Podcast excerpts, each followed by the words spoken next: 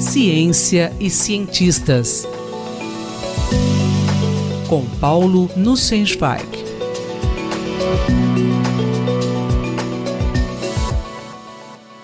Professor Paulo Nussensweig, hoje nós vamos falar sobre o Dia Internacional da Luz.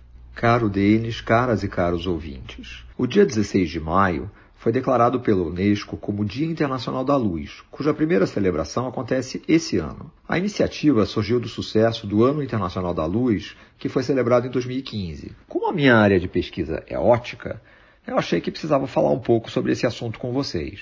A Unesco, com essas iniciativas, tenta chamar a atenção para a importância da luz nas nossas vidas, seja pelo seu papel fundamental em inúmeras descobertas científicas, pela enorme quantidade de tecnologias que dependem de propriedades da luz, por sua importância na arte na cultura, na saúde, na educação e no desenvolvimento sustentável. O ano de 2015 foi marcado por uma série de eventos globais que criaram vários laços entre cientistas, empresários e educadores da área, ultrapassando fronteiras nacionais.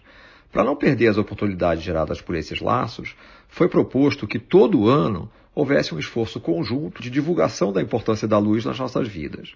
A data de 16 de maio foi escolhida por uma efeméride. Foi nesse dia, em 1960, que Theodore Mayman demonstrou o funcionamento do primeiro laser.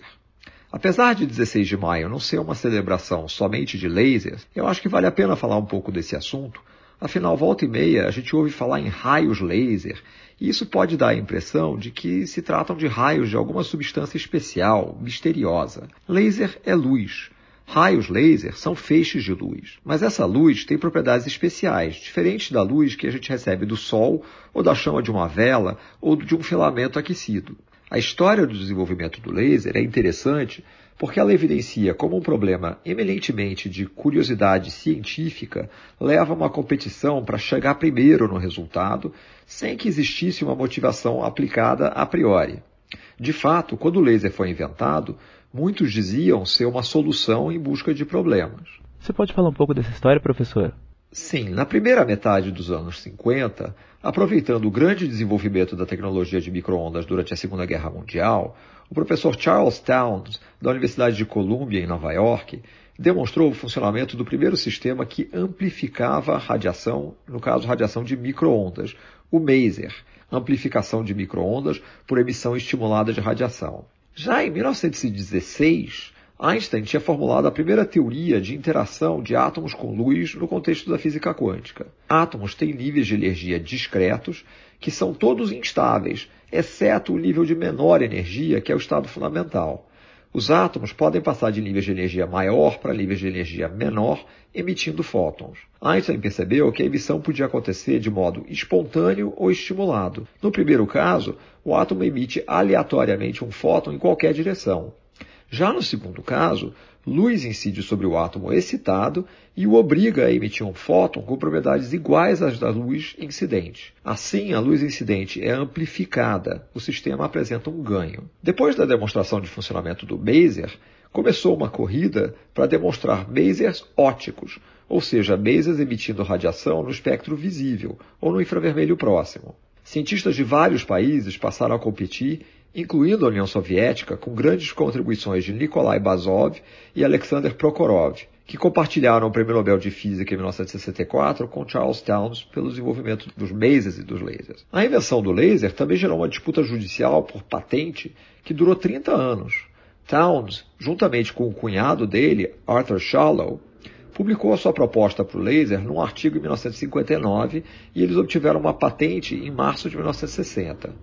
Um ex-estudante de Towns, Gordon Gould, que cunhou o termo laser, Light Amplification by Stimulated Emission of Radiation, ou seja, amplificação de luz por emissão estimulada de radiação, Gordon Gould tinha tentado obter uma patente pouco antes de Towns, mas ela foi negada. Em 16 de maio, correndo por fora, Theodore Mayman demonstrou o primeiro funcionamento de um laser de rubi que operava impulsos. Para obter uma fonte de luz estável e sustentada, é necessário reinjetar a luz gerada no sistema. Para isso, se usa um conjunto de espelhos que formam uma cavidade, em que a luz fica armazenada, fazendo a intensidade, ou brilho, crescer.